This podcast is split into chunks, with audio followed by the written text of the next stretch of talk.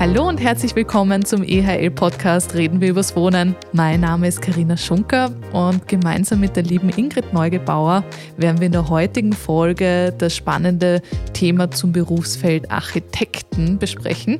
Denn ohne Architekten gibt es keine neuen Objekte, kein neuer Raum, der geschaffen ist, egal ob jetzt Wohnraum oder Gewerbeimmobilien, geschweige denn eine ganze Stadt geformt. Das heißt, mit allen Facetten der Entwicklungen ein ganz, ganz spannendes spannendes Thema und deswegen möchten wir über den Weg vom Berufswunsch zur tatsächlichen Erfüllung sozusagen mit einem sehr branchenbekannten Spezialisten, nämlich dem Architekten Diplomingenieur Evgeny Gaginski von Havlik Gaginski Architekten sprechen.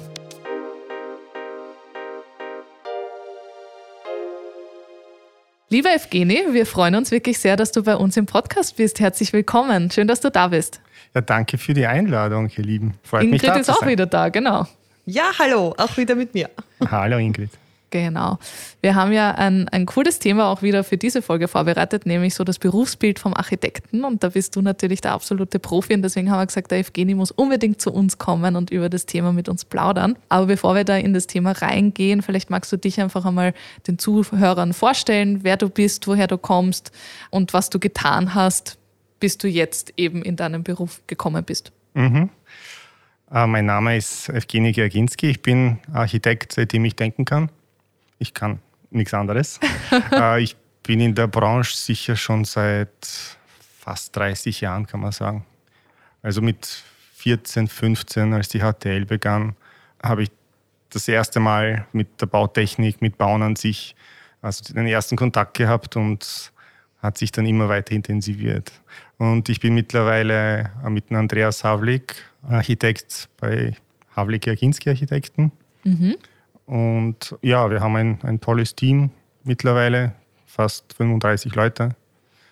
Und ähm, schauen, dass wir Wien, Niederösterreich, Burgenland und weiter einfach schöner machen, attraktiver machen und einfach unser Umfeld besser gestalten. Ja. Sehr schön, mit 35 Personen, das ist ungewöhnlich groß.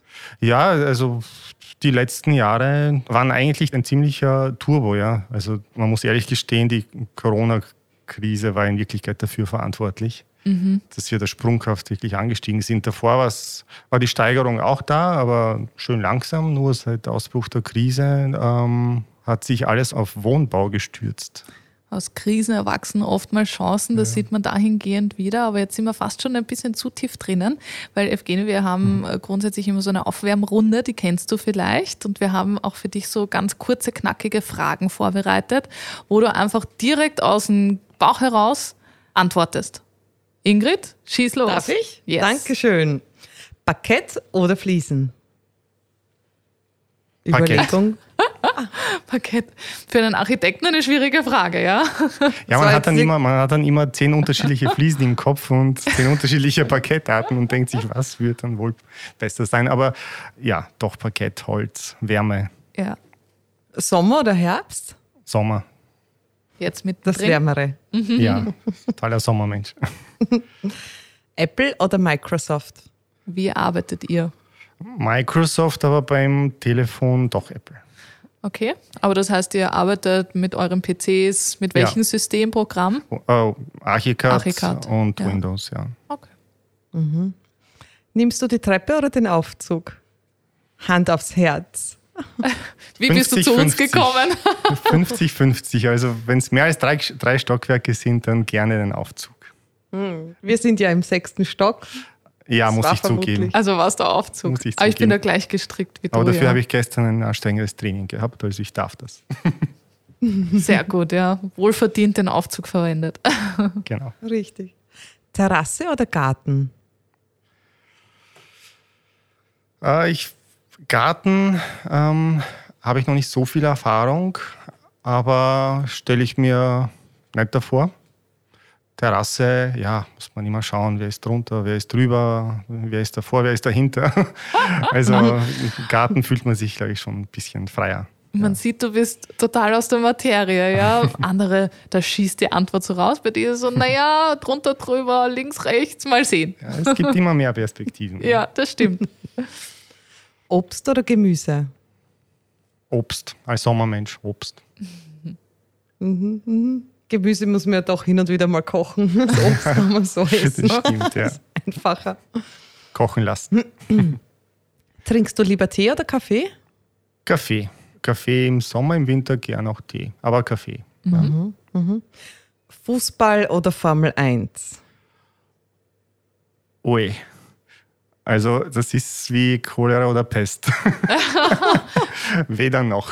Weder noch, okay, ja. Okay. Ganz falsche Baustelle. Was interessiert dich? Oder was verfolgst du? Also, ich habe jahrelang Basketball gespielt, äh, wenn wir bei Ballsportarten sind. Und äh, also Basketball wirklich Landesliga. Volleyball äh, war, war ich auch auf diesem Weg, aber dann ist irgendwie der Verein auseinandergebrochen. Äh, und seit achteinhalb Jahren chinesische Kampfkunst. Ja. Also ich habe auch als kleiner Junge äh, japanische Kampfsportart gemacht, aber jetzt bin ich bei der chinesischen angelangt seit Wo ist Jahren. der Unterschied? Na, es ist schon ein großer Unterschied. Die chinesischen Kampfkünste, die sind zum Beispiel, äh, die schauen nicht auf Graduierungen, schauen nicht auf irgendwelche Kimonos oder Gürtel eben, äh, Prüfungen. Also dort ist es eher, wenn du besser wirst, dann sitzt der Trainer und dann zeigt er dir die nächsten Techniken. Also es, ja, es ist ein bisschen entspannter und, und äh, ich finde, die Japaner mittlerweile sind sehr westdenkend, also, Okay. also der westlichen Welt mittlerweile verbunden. Die Chinesen haben sich auch entwickelt, aber bei der traditionellen Kampfkunst ist es gleich geblieben. Ja, Ja, interessant, ne? So lernt man dich kennen. Deswegen machen wir diese Runden. genau. Sehr gut. Super. Nein, freut uns sehr. Ich glaube, wir sind aufgewärmt und können gleich direkt in das Thema starten. Lieber Evgeny, du hast eh schon so ein bisschen erzählt und erwähnt, wo du jetzt arbeitest, wie groß euer Team ist und so weiter. Aber vielleicht magst du dann noch einmal ein bisschen mehr in die Tiefe gehen und uns erzählen, seit wann bist du bei Andreas Havlik? Ihr habt ja jetzt zusammen das Architekturbüro und wie bei euch so ein Tagesalltag zum Beispiel aussieht. Ähm, beim Andreas habe ich 2004 als Student angefangen. Da hat er gerade sein Büro gegründet. Ich war frisch aus Berlin zurückgekommen. Und ja, wir haben ein Gewerbeobjekt gehabt.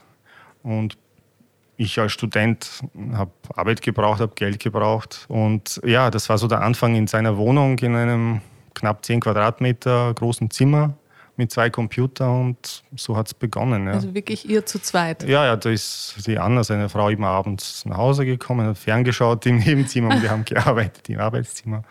Ja, genau. Dann habe ich einen Auslandsaufenthalt in den USA gemacht, ein Jahr dort ein Masterstudium gemacht und wo ich dann zurück war, hatte er schon vier äh, Mitarbeiter und war schon in einem, in einem richtigen Büro.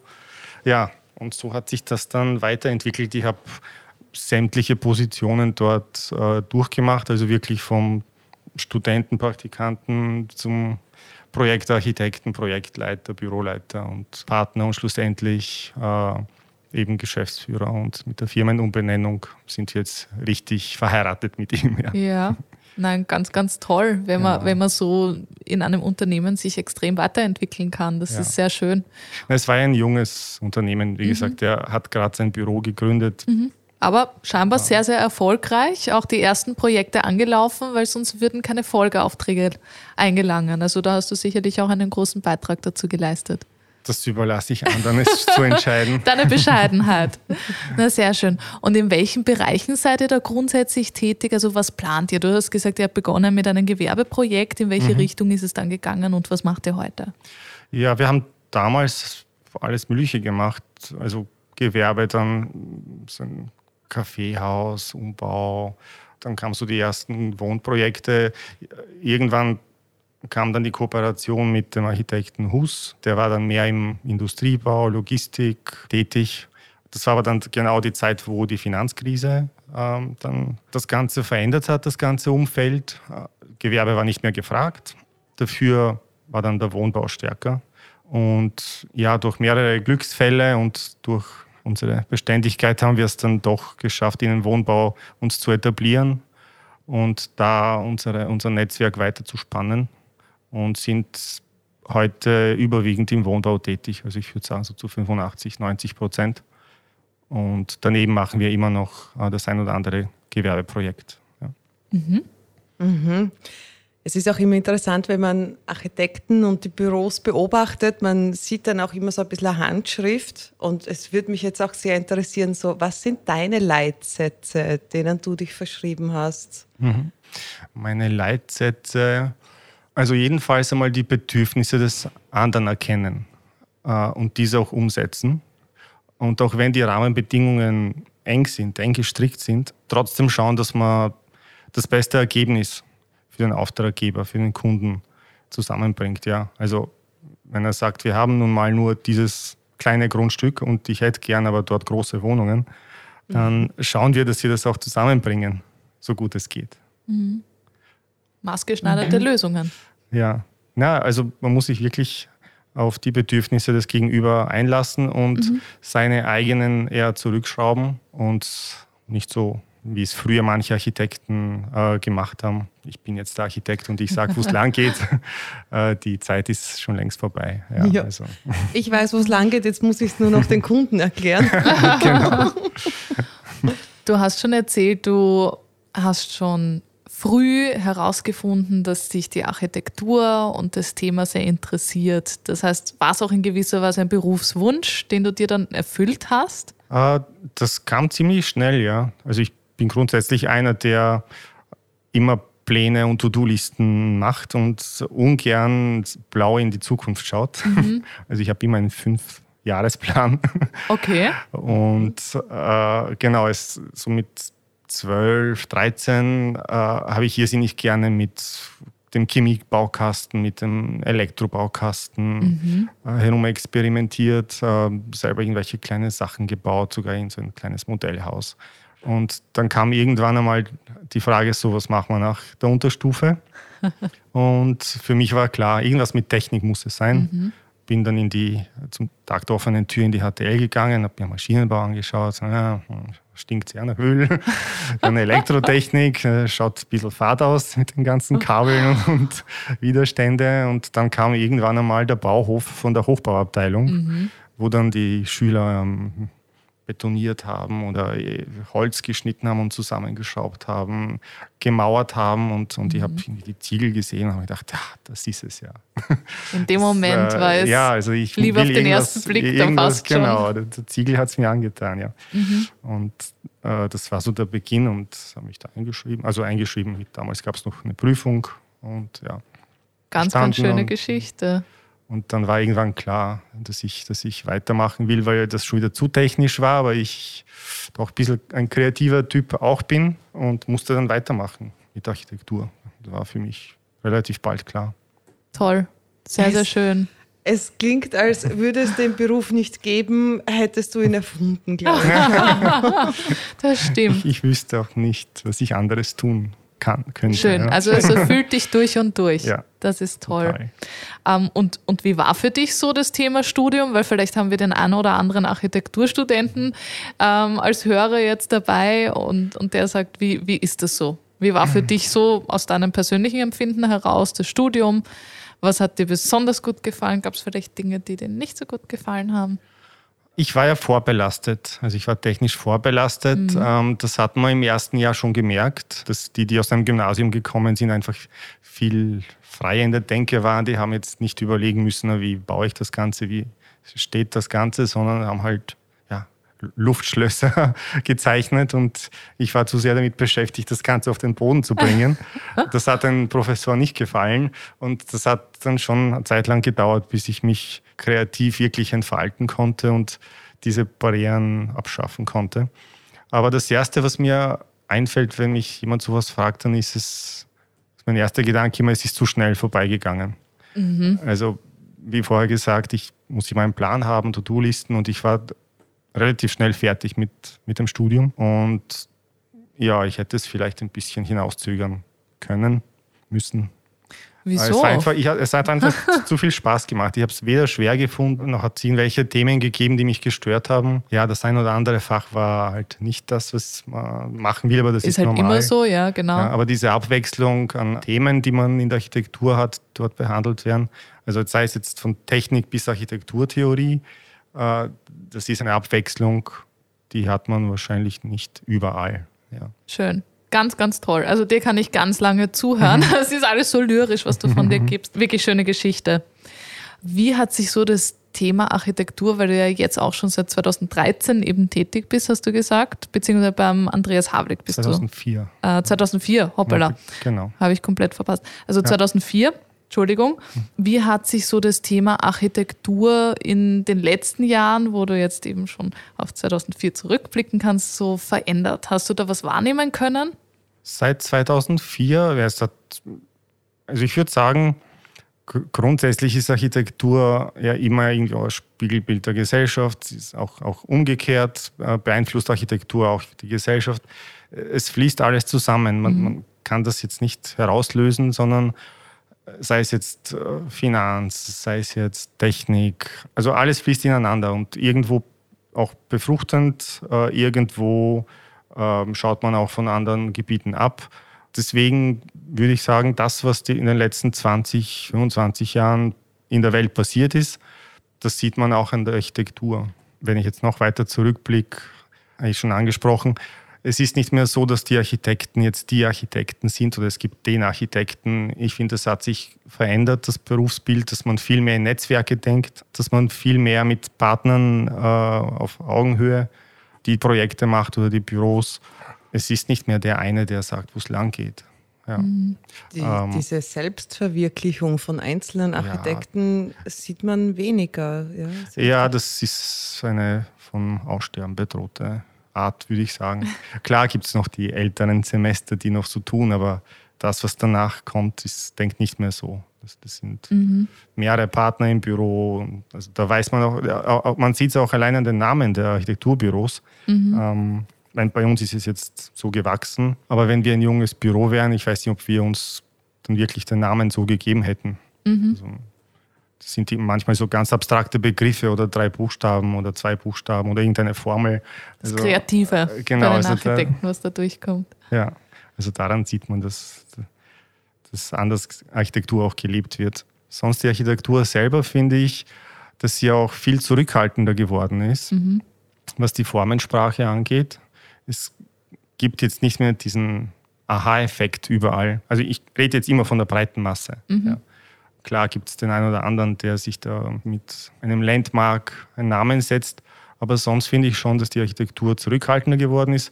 Dafür aber im Detail einfach äh, ausgeklügelter. Die Materialwahl, ähm, die Ausarbeitung, das innere Programm des Gebäudes, das finde ich ist jetzt wichtiger geworden als jetzt die leere Hülle. Ja. Und dann kommt alles andere, was drinnen ist.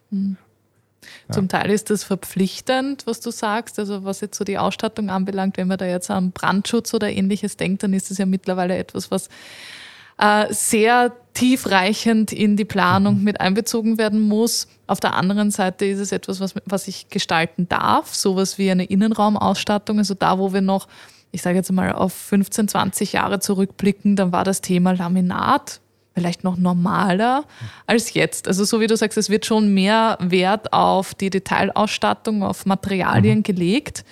Und ähm, jetzt werden Neubauprojekte in der Regel mit einem Parkettboden versehen. Nimmst du das auch so wahr?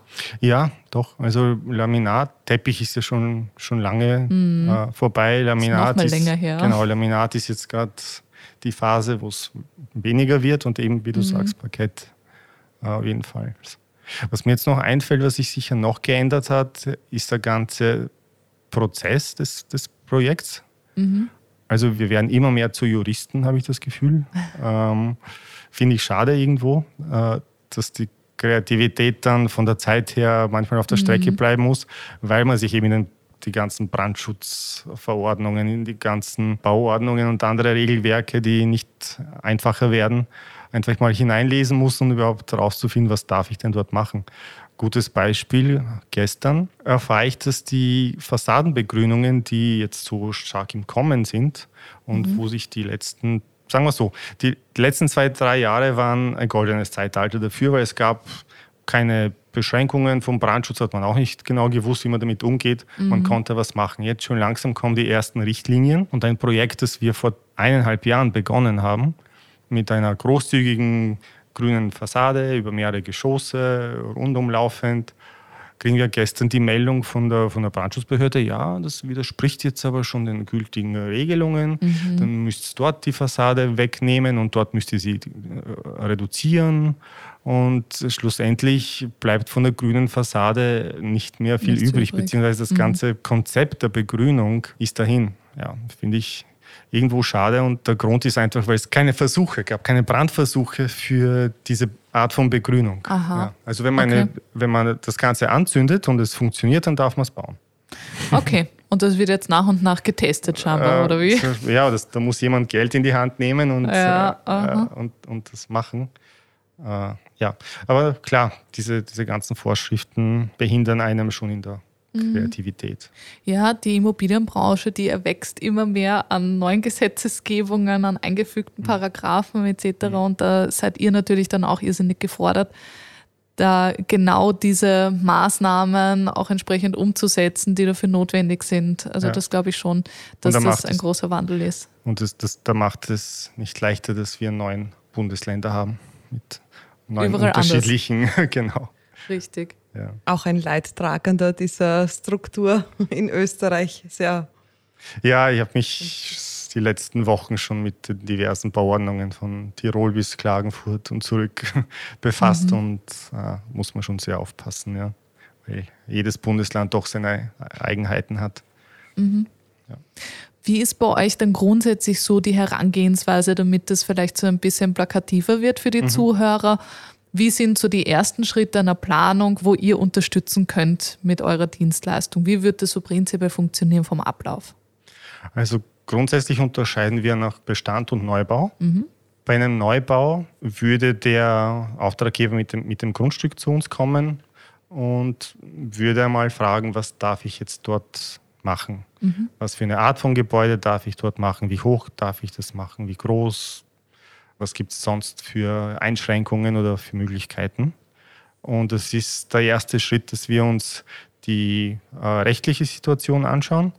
Geht relativ schnell und eine kleine Skizze oder Studie machen. Also vom Bebauungs- und Flächenwidmungsplan einmal ausgehend genau, wahrscheinlich. Ja. Die, die Regelwerke anschauen, mhm. die dort gelten und äh, dann erstellen wir eine, wie gesagt, eine kleine Studie und das ist der Beginn. Ja. Die Studie sagt, wie viel man wahrscheinlich an, an Nutzfläche errichten kann. Genau, Einmal ja, also so eine Grobkalkulation. Mhm. Genau, damit, damit dann der Auftraggeber sich das durchkalkulieren kann, ob es für ihn mhm.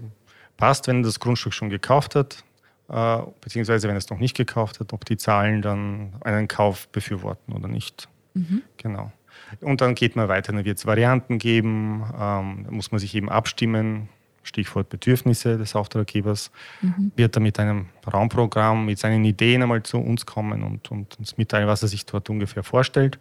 Und wir versuchen das in Form zu gießen, so mhm. dass es gebaut werden kann und dass es auch wirtschaftlich ist und dass es einfach auch den Gesetzen entspricht.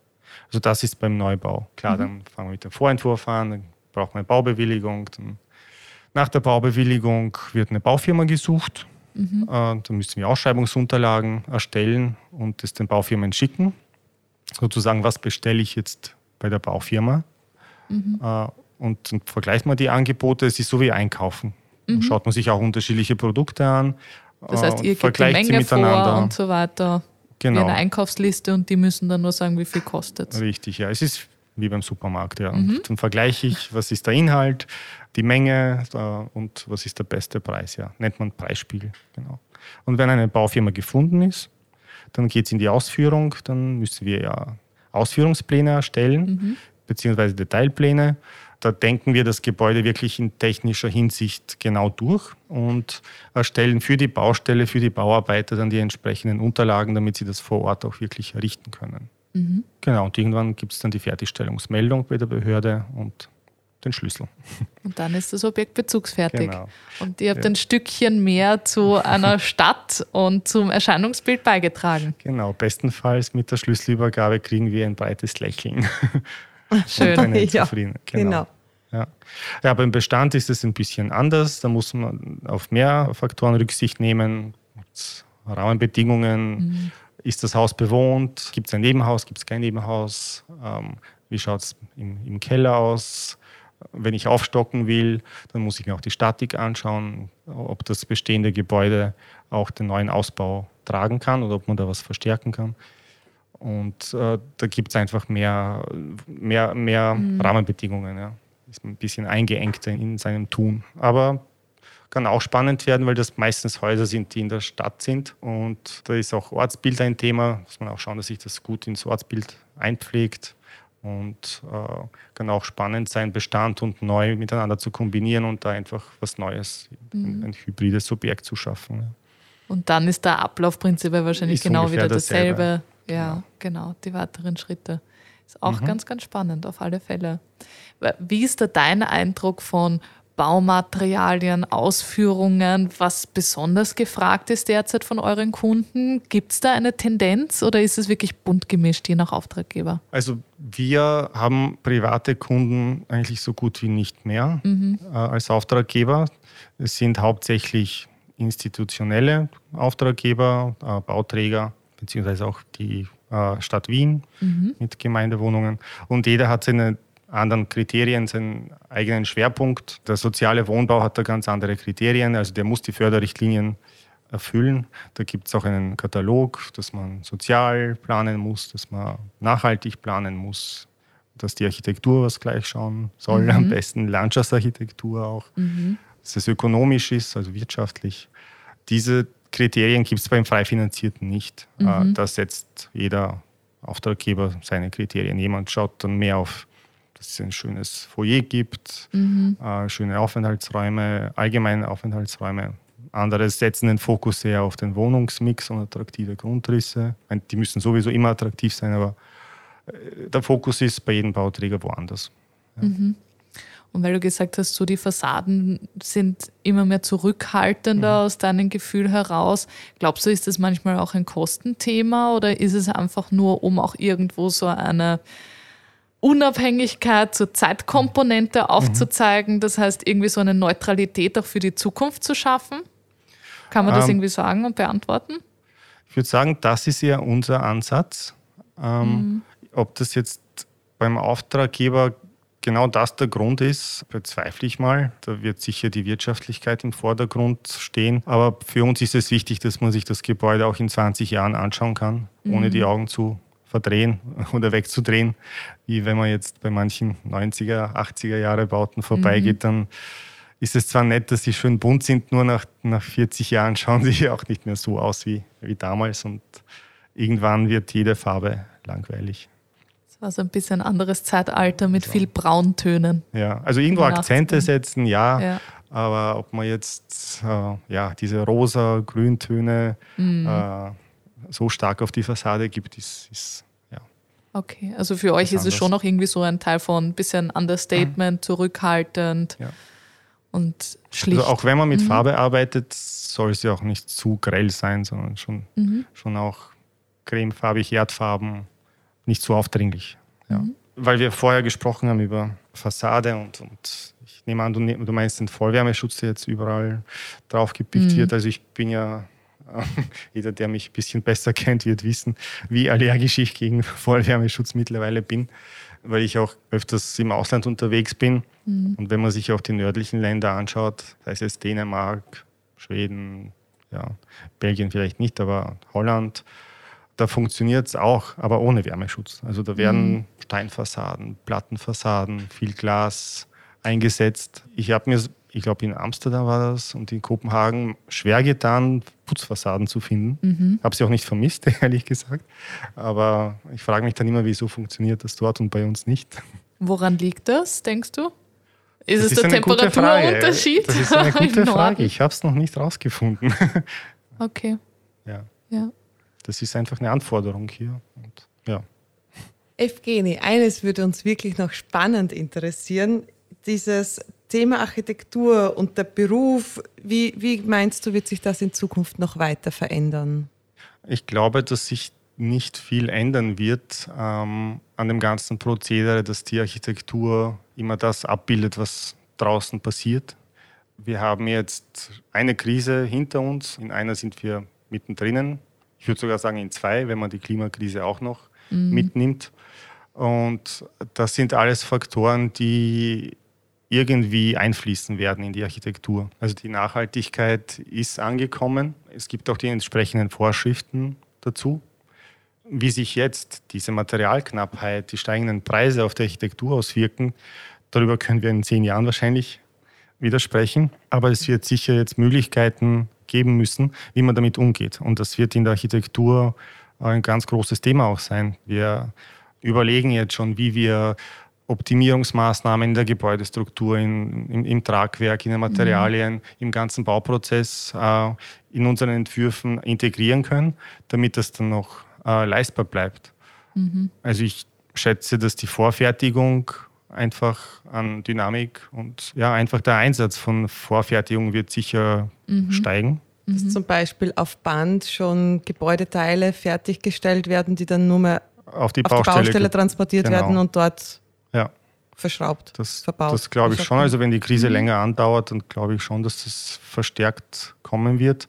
Wenn jetzt plötzlich kein Stahl mehr da ist, wenn, wenn gewisse Materialien schwer zu bekommen sind, dann wird man sich sicher auch überlegen, was kann man alternativ machen. Aber das ist wieder, wird wieder ein, ein, ein Gesamtkunstwerk sein, diese Krise zu meistern. Also da wird auch sicher die Technik und die Forschung und Entwicklung ihren Beitrag dazu leisten müssen. Das mhm. Recht, also sprich die Juristen, weil das Ganze muss ja auch auf Gesetze irgendwo basieren. Ja, wir sind alle in diesem Boot und wir werden alle äh, sämtliche Komponente unseres Lebens steuern. Also es ist nicht die Architektur alleine. Mhm. Wir werden unseren Beitrag leisten. Mhm. Ähm, ja, ja, ja. Also ein gesundes Häuser, Zusammenspiel in Wahrheit. Genau. Ja. ja. Und Häuser sind vernetzter, als man denken möchte. Es geht jetzt nicht nur um den Bewohner, es geht mhm. um juristische, technische Sachen, ja. Umweltschutz, die jetzige ja, CO2-Komponente. Ja, auch es nicht nur das Gebäude selbst, sondern auch eigentlich das rundherum, was von dem ja. Gebäude dann ja auch lebt, in Wahrheit. Ne? Das genau. muss ich schon auch immer gut einbetten können.